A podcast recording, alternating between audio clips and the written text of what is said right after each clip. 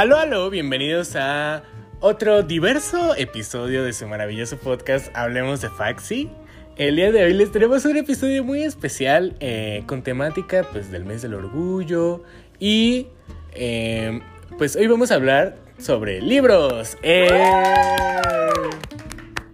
Y pues para esto, para hablar de algunos libros con temáticas LGBT que esperemos pues les puedan servir de recomendación. También pues si tal vez ya los conocen y quieren escuchar un poco sobre ellos y sentirse como, ay, también lo leyeron. Este...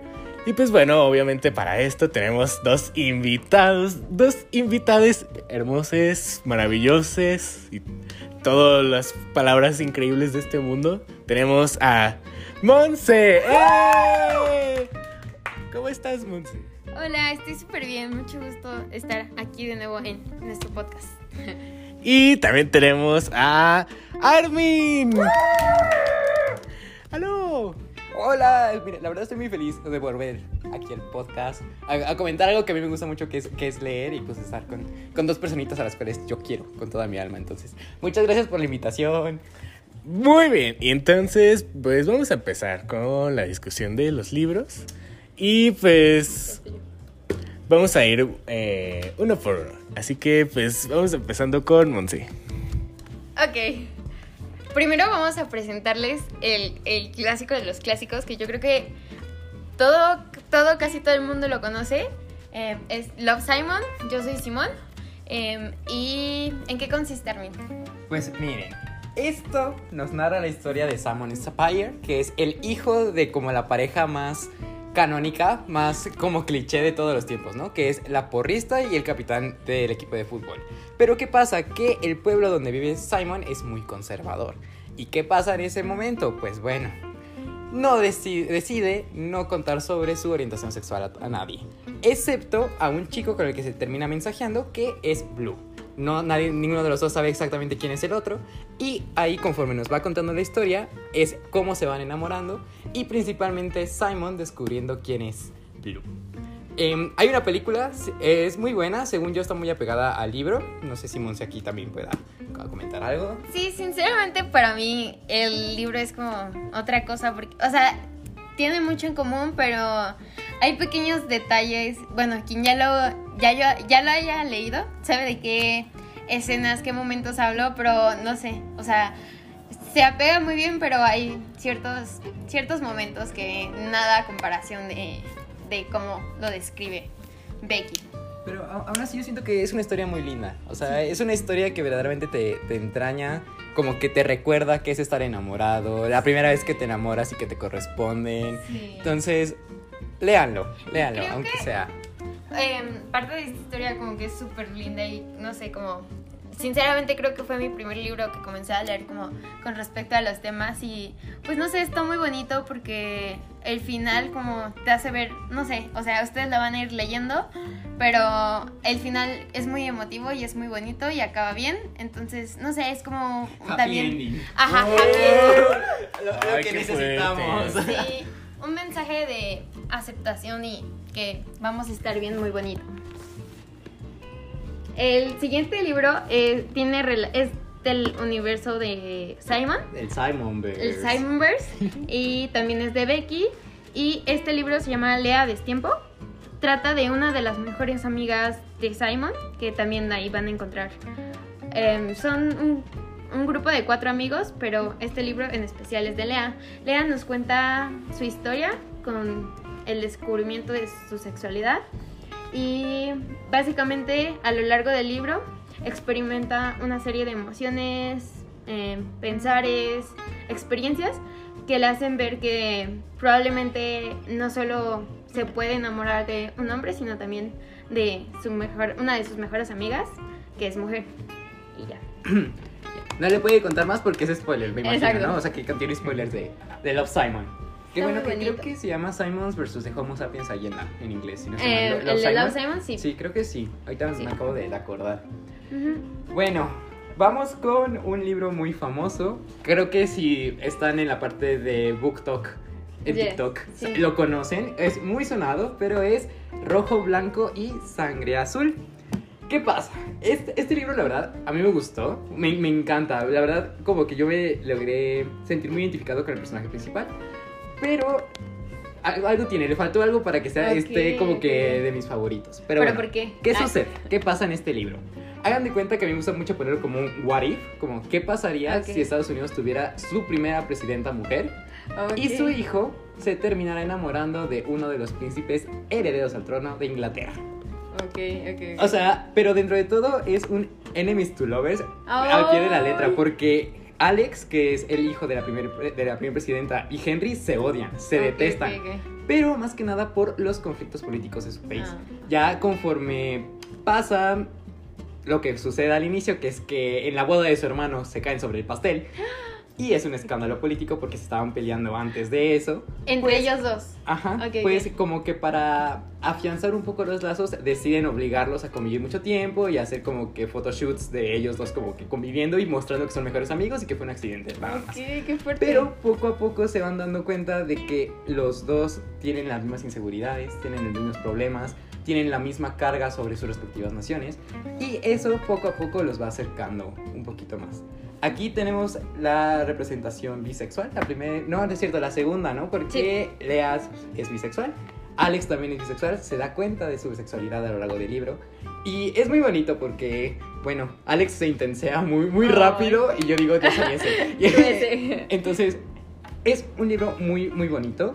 Te hace creer en el amor. A lo Oh. mejor un poco, sí, a lo mejor un poco, sí es un, muy fantasioso, Ah, pero es un buen, te hace pasar un muy buen rato. Y aparte, la carga política, a lo mejor, la verdad, no soy tan metido en el tema político, entonces no puedo decir qué tan bien o qué tan mal redactada está, pero lo, para fines de la historia cumple su función. Entonces también si les gusta mucho como ver series así de, de trucos, de, de estrategias para relaciones sociales y ese tipo de cosas, les puede gustar mucho. El siguiente libro, no sé con cuál seguir porque son como son el, el tesoro más apreciado que tengo. Voy a seguir con también en la línea de Becky. Este libro es de Becky Albertelli y Adam Silvera. Es Y si fuéramos nosotros. No sé, es una historia entre Arthur y Ben. Ellos, Arthur está está eh, con su papá, está de como de pasantía en el trabajo de su padre en New York. Y Ben vive ahí con, con su familia, que me parece, no recuerdo bien, pero creo que son de Puerto Rico, entonces son como inmigrantes. Entonces, ¿qué es lo que pasa? Que Ben y Arthur se topan en un, un- un café y quedan como enganchados a primera vista, pero no, no se dicen nada ni tienen contacto. Entonces, a través de una tipo como publicación en, en ese café, eh, logran encontrarse y pues es una historia muy bonita. Mm, es una historia de verano en la que ambos se van buscando, se van acercando y van, van como disfrutando el poco o mucho tiempo que les queda como del verano. Y pues no sé, es una historia como súper bonita y te hace rom- romantizar New York. La tienen que, que leer sí o sí. No. ¿Tú tienes romantizada Nueva York? Sí, pues por supuesto que sí. New York e Italia son como Es que las bases de esto. ¿Eh? Es que en Nueva York está Spider-Man. Spider-Man. Ay, Nueva York es la capital del mundo, se sabe. se sabe, se sabe. Ahí llegan los aliens y todas las catástrofes mundiales. Así que pues sí. Ok, bueno, continuando, aquí les traigo el primer libro de una serie de novelas. Están conectadas entre sí, pero las se pueden leer de manera independiente. Simplemente va a haber como que algunas referencias en- entre los libros, ¿no? Pero aquí vamos a hablar sobre La Guía del Caballero para el Vicio y la Virtud de Mackenzie Lee. Este libro nos cuenta, bueno, nos remonta a la época victoriana, donde como que para poder alcanzar la madurez necesaria, eh, las personas herederas de la fortuna del momento, en este caso, bueno, principalmente los hombres, tenían que hacer un viaje alrededor de Europa, ¿no? Conociendo nuevas culturas, entablando nuevos contactos, aprendiendo nuevos idiomas para pues, poder ejercer sus funciones como que cabeza de familia. ¿Qué pasa? Monty, el personaje principal, es la pesadilla para la época porque no quiere hacer nada de eso. A él no le gustan ni ni, ni sentar cabeza, ni estar en relaciones como que normales, bueno, no, no normales, ¿no? O sea, en relaciones estables, le gusta mucho apostar, le gusta mucho tomarle, o sea, todo lo malo del mundo le gusta hacer a Monty. ¿Qué pasa? También le gusta acostarse tanto con hombres como con mujeres. Lo cual, pues obviamente a su papá no le gusta nada. Así que, como para poderse librarse de su hijo, lo manda a fuerzas a tener un gran tour junto a su mejor amigo Percy y a su, ami a su a su hermana Felicity. Es un libro básicamente de mucho relajo. Monty se encarga de arruinar todo el esquema que tiene planeado para hacer. Em, y ah, como al inicio, es un poquito, a un terce- una tercera parte de, del libro, pasa algo que literalmente le arruina todo. Tiene que encontrar la forma de regresar a su casa antes de que sea demasiado tarde. Y también tratar de buscar la forma de salvar a Percy, su mejor amigo del que ha estado enamorado desde que es un Oh, niño. Ahora, si hay sentimientos entre los dos, pues quién sabe, León. Ustedes verán. Lo que tiene es que a alguna gente, lo que he leído en redes sociales, es que la historia de fantasía es un poco fantasioso, casi llegando al final. No les termina de gustar porque se sale un poquito de, de lo que te cuentan al inicio. Pero honestamente, si siguen la travesía y todo, toda la construcción de relaciones que tiene Monty junto con, a su, bueno, con su hermana, con su mejor amigo, les va a gustar mucho. Yo sé, yo sé. Yo, yo sé lo que les digo. Monty es un personaje muy carismático y que Oh. dices, no, ma, hijo, ya cálmate. por favor". Identificación. No, no, no, no. No, no, no, no. O sea, sí un poquito, pero no, no al nivel de Monty. Ok, ok, ok. Em, el siguiente libro igual es un clásico. Yo creo que yo de aquí salieron muchos crushes. Pero bueno, igual muchos comentarios y no sé, como está un poco... Es polémico. Es polémico, muy es polémico. muy polémico. Y también tiene su, su, su, Película. su, pel- su película. Y no sé, entre André y, y el director de, de la película, siento que son un muy gran equipo. Pero bueno, les estoy hablando de Call Me By Your Name, llámame por tu nombre, de André Asigman. Igual les vengo a hablar de dos libros de él. El primero justo es el de Llámame por tu nombre. Tiene una continuación, pero en este caso les voy a presentar este. Pues yo creo que ya todo el mundo sabe de qué se trata, ¿no? Pero si no, sí, de verdad es como un clásico que tienen que, bueno, no, es, bueno, no sé si se tenga que leer, pero sin duda te despierta como Mm. un, un interés. Y, y no sé, es como New York e Italia. Como los libros de Andrés siempre se sitúan en Italia. De verdad que es uno de mis autores favoritos. Es un poco confuso, pero sin duda, no sé, como te narra muy, como muy descriptivas todas las cosas. Y bueno, en este libro básicamente se trata de Helio y Oliver. Helio es un chico que vive en Italia, bueno, que está de vacaciones en Italia con al lado de su familia, de su padre, de su mamá y, ya, ¿no? No tiene hermanos. Eh, y el padre es, es, es profesor y da como una, una beca, una, como que Oliver llega a la casa de, de Helio porque está estudiando con su papá. Entonces a lo largo del el verano, Helio y Oliver empiezan a, a tener como ciertas vibras, como una relación como muy íntima y específica. Entonces, a lo largo de este verano, todas las, como que todos los libros son de verano, ¿no? Como, nos encanta el verano aquí. El verano es muy El verano. sí, es muy caliente. Este, aquí en este libro, pues Helio se va descubriendo a sí mismo y ah, es un poco controversial. ¿Qué pasa ahí con Oliver? Lo tienen que leer. Acaba, no sé, entre, entre el libro y, y, y la película, ¿ustedes cuál prefieren? Mira, yo honestamente siento que la película. La película, ok. Sí, ok. porque, o sea, a pesar de que no es mi tipo de película porque la siento un poco lenta, sí, sí te transmite bien lo que el libro te cuenta, ¿sabes? Sí. O sea, se tratan muchas escenas, pero como que el espíritu, la esencia Sí. está en la película. La lograron adaptar muy bien y te hace creer Mm, una parte en, en que existe el amor y que todo es posible. Y Eh, yo creo que este libro y esta película como sin duda relatan como, no sé, como esa, mm, voy a llamarlo magia, como que existe como de este amor, como no es, como no es igual que los demás, ¿sabes? Es como, es toda una aventura, o sea, tal vez sí es como los demás, pero tiene como esa esencia de que es una aventura y que uno, no sé, es está muy cool, no sé, me gusta mucho. Ok, ¿y el segundo libro que nos traes, cuál es? Es el de Variaciones Enigma. También es de Andrea Sigman. Les digo que es un autor súper, súper, súper este, interesante. Es judío sefardí y emigró a, a Italia justo para, para vivir ahí. Entonces la mayoría de sus, de sus libros, de sus obras están situadas en Italia. Y este libro, Variación de Enigma, básicamente trata de... de ay, no me acuerdo del... Ah, de Paul. De Paul y muchas de sus historias del amor a lo largo de su vida.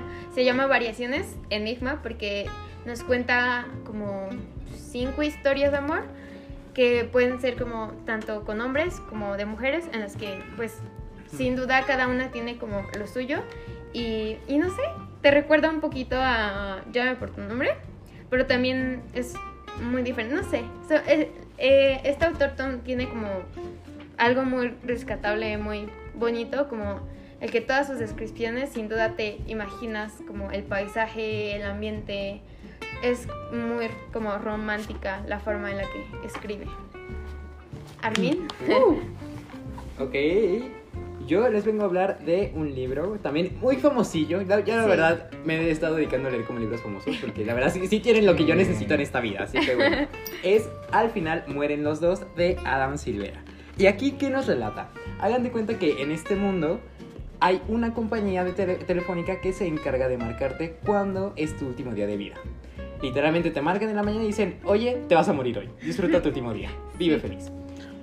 Lo que nos lleva a nuestros dos protagonistas que reciben esa llamada el último día de su vida y deciden como que intentar conocer a la última persona. Y la última persona es una aplicación que literalmente te, te ayuda a encontrar personas que también van a morir ese mismo día para que se conozcan y pues ya que surja lo que tenga que surgir.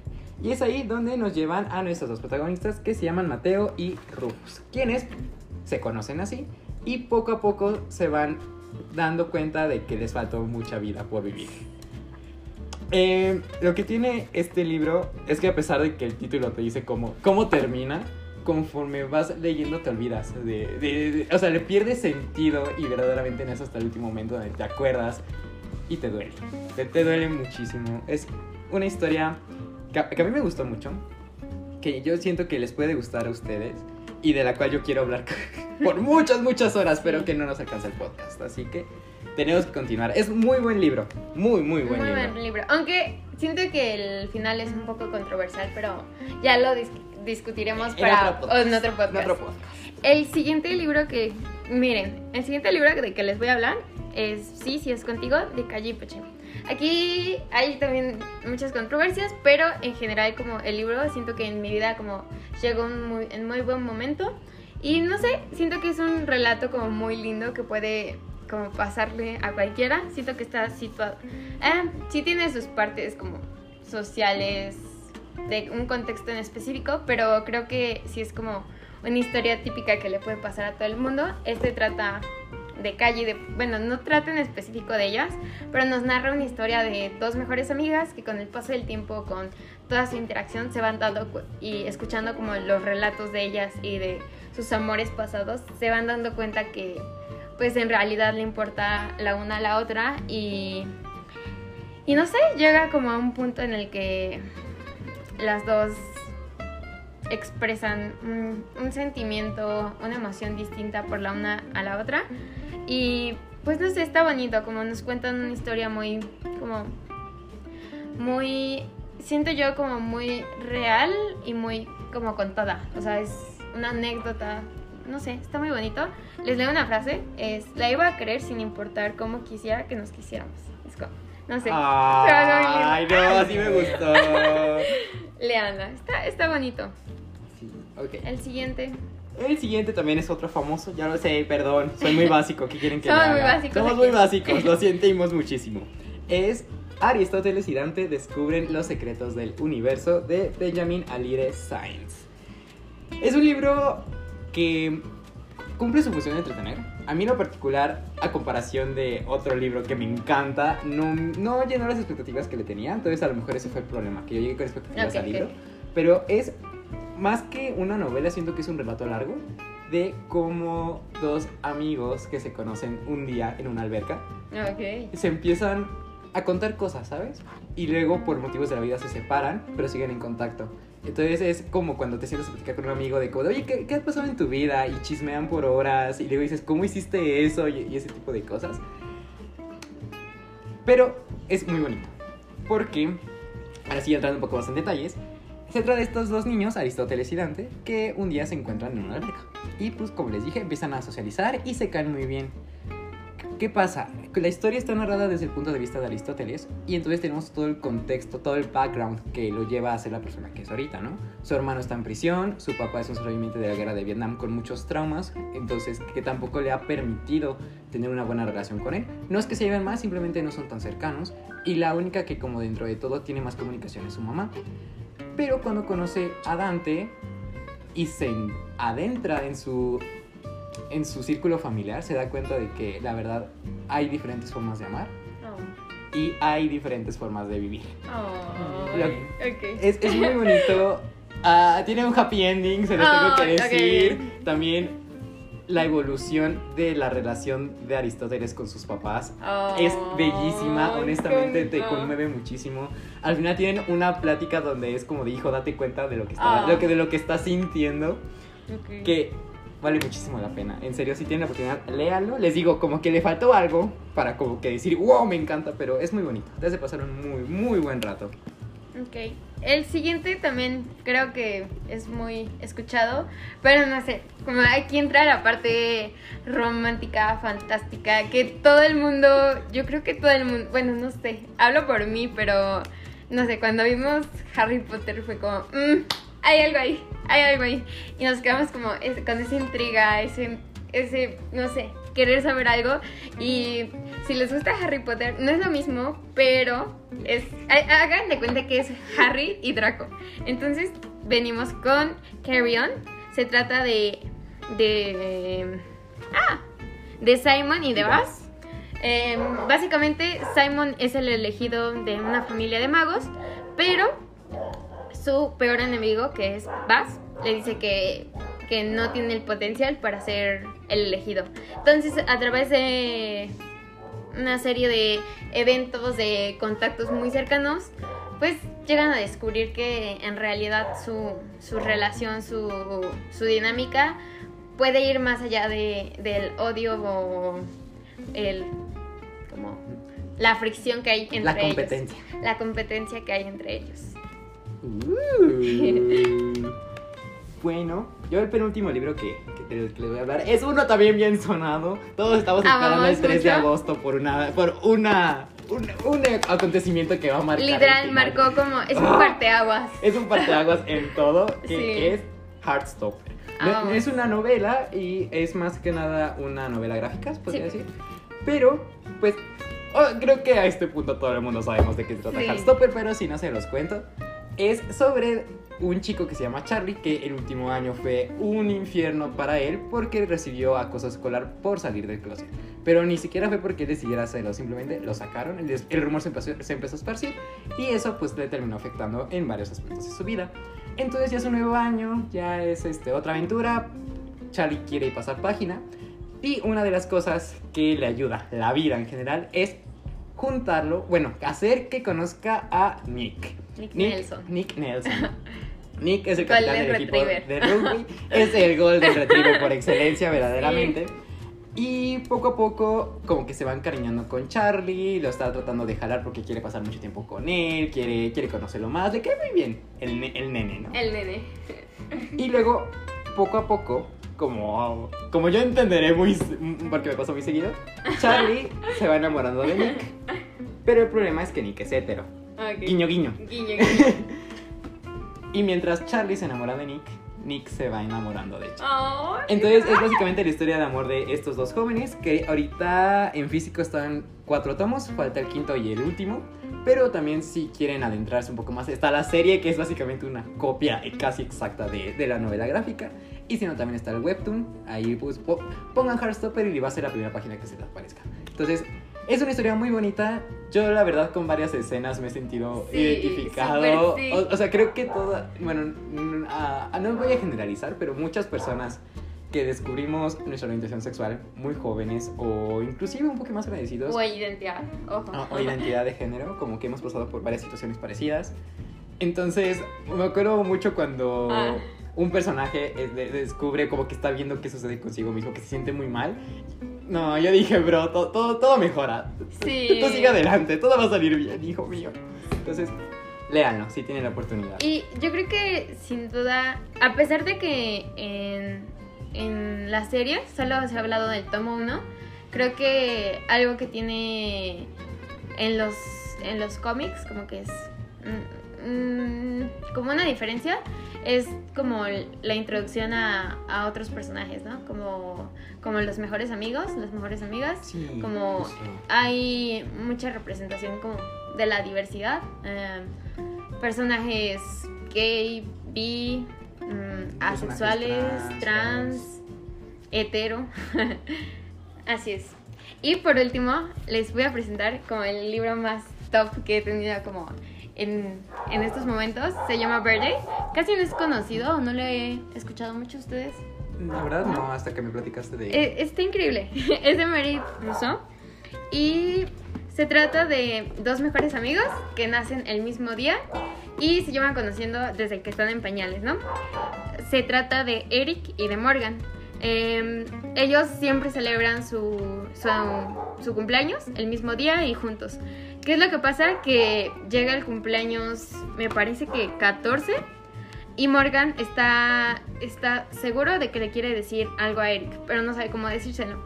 Em, entonces, no sé, ya como muchos cumpleaños en los que surgen muchísimas cosas y Eric se va dando cuenta que es...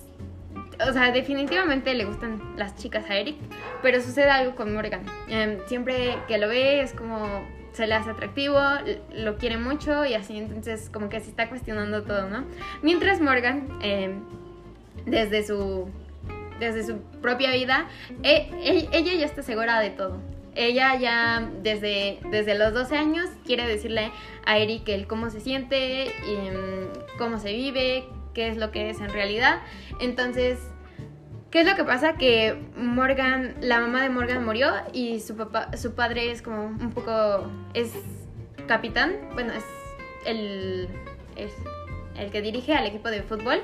Entonces, eh, pues no sé, tiene miedo como de contárselo a, su papá por, no sé, como esta relación como un poco extraña que hay en, en- en la familia, que solo son ella y él. Entonces, a lo largo del, de la, de la, del libro, no sé, como que relata o te permite como vivir o sentir como muchas experiencias como de, la, de las personas trans.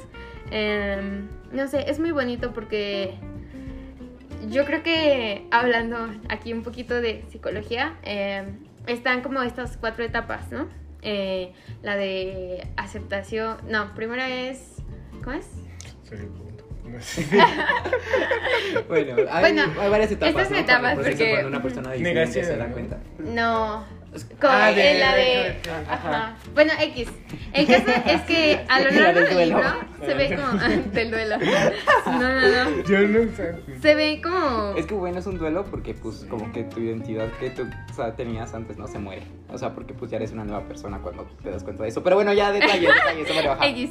Este, el caso es que no sé si existe como esta negación, este rechazo, pero a la vez como, no sé, es muy bonito porque bueno, bonito, sentimental, porque te relata ambos lados, como la parte del rechazo, de el miedo que tiene Morgan hacia enfrentarse o ser quien es, pero también la extrema necesidad de, de decirle a los demás quién es, de expresarse como es, de vivirse como es. Entonces, al final acaba como muy bonito y es un libro, no sé, como sumamente, no sé, le tomé mucho amor, de verdad.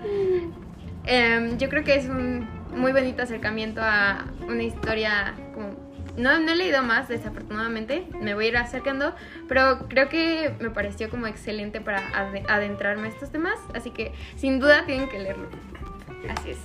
Y ya por último, eh, miren, estaba entre indeciso si contarlo o no, porque a veces siento que entre menos se sepa de este libro es mejor entrar. Justamente estaba platicando con Ok, Ángel y ok. Monse, pero ya, ya me decidí. Les voy a platicar de mi libro favorito de toda la vida, que yo amo. O sea, verdaderamente, si, si yo puedo recomendar un libro, siempre voy a recomendar este.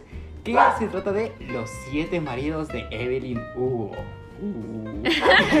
o sea, es un título muy amarillista, pero la autora como que Sí. conscientemente quiso hacerlo así para que llamara la atención. Ok. Y luego el personaje principal, que es Evelyn Hugo, te cuenta que quiere que sea un título amarillista para que todavía venda más.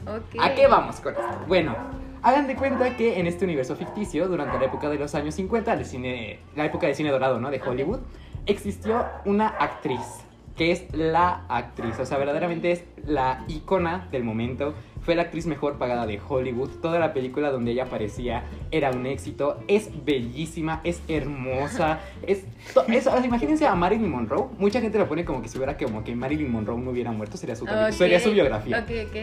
Pero bueno, después de como que pasaras muchas épocas, que ganara muchos Oscars y así, decide alejarse del ojo público. Entonces ha estado 20 años fuera de las noticias, fuera, no ha tenido ningún chisme, ha tenido alguna que otra aparición en los medios, pero en realidad es nada importante. ¿Qué pasa? Que por cuestiones de la vida decide vender unos vestidos para recaudar fondos y le pide a una entrevista que le mande a una entrevistadora en concreto. Muy puntualmente quiere a una entrevistadora, pero no es como la el- bueno, la entrevistadora más aclamada, ¿no? La Ah, más, ok, con más ok. experiencia, con no. Básicamente es a alguien que se acaba de graduar de la carrera. Ok. Que literalmente es su primer trabajo y que se dedica a cubrir noticias tipo de como de el perro del vecino se murió. Entonces, pues como que la cadena está como de ¿por qué la quieres a ella? Y Evelyn dice, no, no les quiero decir, mándemela o si no, no me manden a nadie y pierden la noticia. Obviamente, no queriendo perder a Evelyn Hugo, la mandan y le dicen, consígueme algo, lo que sea, cualquier otra cosa que no tenga que ver con los vestidos. Sácale, sácale jugo. Ok. Llega Monique, que es nuestra protagonista, llega a la casa de Evelyn y Evelyn solamente le dice, no te voy a hablar de vestidos. Y pues Monique dice, como, ok, entonces ¿para qué me quieres? Evelyn le dice, te voy a contar toda mi vida. Todo lo que hice Ok. desde que tengo 14 años hasta a la actualidad para lograr alcanzar mi meta de ser famosa. ¿A quién? Básicamente le dice, ¿a quién me tuve que coger? ¿Con quién tuve que estar? Todos los sacrificios que tuve que hacer y a cada cuánta gente me tuve que quitar del medio para alcanzar mi sueño. Ok. Monique dice, ok. o, sea, o sea, teniendo, Ok. esa oferta, Bueno. teniendo esa oferta de trabajo, donde es como la actriz más aclamada de la historia, contándote su vida para que cuando se muera publiques su biografía, obviamente pues no se le rechaza, ¿no? Entonces, el libro se trata de ir relatando, ir cont- conociendo la historia de Evelyn, cada uno de sus siete maridos, porque qué razones la llevaron a casarse con cada uno, y principalmente descubrir quién es el amor de su vida. Oh, si tienen la oportunidad, léanlo. Evelyn, yo siento que es el personaje mejor construido que me he topado en la vida. Ok. Porque, bueno, pues, eh, pues, si lo leen, lo van a, se los va a contar un poco más detallado. Pero ella es de, descend- de ascendencia cubana. Su mamá y su papá son inmigrantes cubanos que llegaron a Estados Unidos. Entonces, tener eh, ascendencia latina le ha llevado muchísimo, muchísimo costo. Más aparte, perder a su mamá y dejarse y estar al cuidado de su papá, que no la cuidó mucho. Que se desarrolló muy rápidamente Evelyn y nació en un barrio muy pobre dentro de todo vemos muchas intersex- intersexualidades y, y entiendes por qué es la persona cínica, ambiciosa, em, que eh, siento que es muy Slytherin, honestamente. Evelyn, eh, Evelyn Ok. luego es un Slytherin tal cual. Entonces, amo mucho a Evelyn, amo mucho ese libro, habla mucho de feminismo. En serio, sí, ah, léanlo, léanlo, léanlo. Sé que les va a gustar. ¿Por qué está aquí? No sé. O sea, sí sé. Pero hay muchos personajes LGBT que son muy importantes para la vida de Evelyn. Entonces, vale la pena. Muchísimo, muchísimo. ¡Bravo! Bueno, muy bien. Oh, Dios mío, ¿cuánto- cu- cuántas recomendaciones maravillosas. ¿Tú cuál Este, leerías? De las que... ¿Tú cuál leerías? ¿Tú cuál Yo leerías? todos, este. Pues ya, ya he puesto el ojo, o sea, ya conocí algunos, pero pues principalmente quiero leer Evelyn Hugo y. Verde. O sea, obviamente la pasión con la que los dos hablan de sus libros favoritos sobre la temática y no sé, me encanta, me encanta y también desde que me contaste de Evelyn Hugo la he querido leer. Desde hace mucho la he querido leer porque también eh, soy medio lector frustrado, entonces eh, o sea, suelo ver muchos videos de libros en YouTube y así, pero no leo nada. Y pero sí, entonces pues sí, creo que todos son muy, muy, muy, muy, muy buenas recomendaciones. Sí. Y pues aquí lo tienen. Eh, lean. en verano. ajá. Este, si tienen el tiempo. El y dinero. también si ustedes tienen sus recomendaciones, pues Háganoslo saber. nos pueden contactar, háganoslo saber. ¿Qué opinan de alguno de los libros que Ajá, sus también? opiniones también. Y pues interactuemos todos en, para que pues conozcamos más historias y las hagamos también llegar a las personas que tal vez las necesiten Claro. y pues todos tengamos es- esta comunidad muy, muy hermosa que, que somos, ¿no? Entonces pues, pues bueno, ya cerrando el episodio, pues muchas gracias por, por estar aquí, por compartirnos estas eh, reseñas eh, de opinión, recomendación. y pues bueno, muchas gracias. eh, ¡Eh! y pues no sé si quieren dar una despedida. Ah, pues nada más que muchas, muchísimas gracias por el espacio. De verdad que yo he encontrado como un lugar especial en, en los libros, porque no sé, como muchas veces como nos sentimos como solos o es como solas, soles, que es nuestra, como es nuestra historia, es, somos como la excepción, pero no sé, como en los libros como está muy bonito como poder identificarse o escuchar como otras vivencias, otras maneras en las que las demás personas lo vivieron o lo sintieron o qué hicieron al respecto o cómo es que fueron ellas, ellas, ellos mismos. No sé, está muy bonito, de verdad. Que, que no están solos, que no están solas, no están soles, que tienen como un hogar y como, no sé, como son bienvenidas, bienvenidos, bienvenidas en, en, to- en, en todos los lugares. Para eso estamos.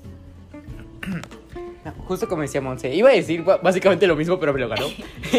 no, o sea, verdaderamente siento que leer, encontrarse en la literatura, enamorarse de personajes, vivir lo que ellos viven, sentir lo que tú sientes en otra persona. Y como dice Monse, saber que no, no estás loco, loca, lo que, que verdaderamente lo que te pasa es algo normal, algo natural, que le ha pasado a muchas otras personas.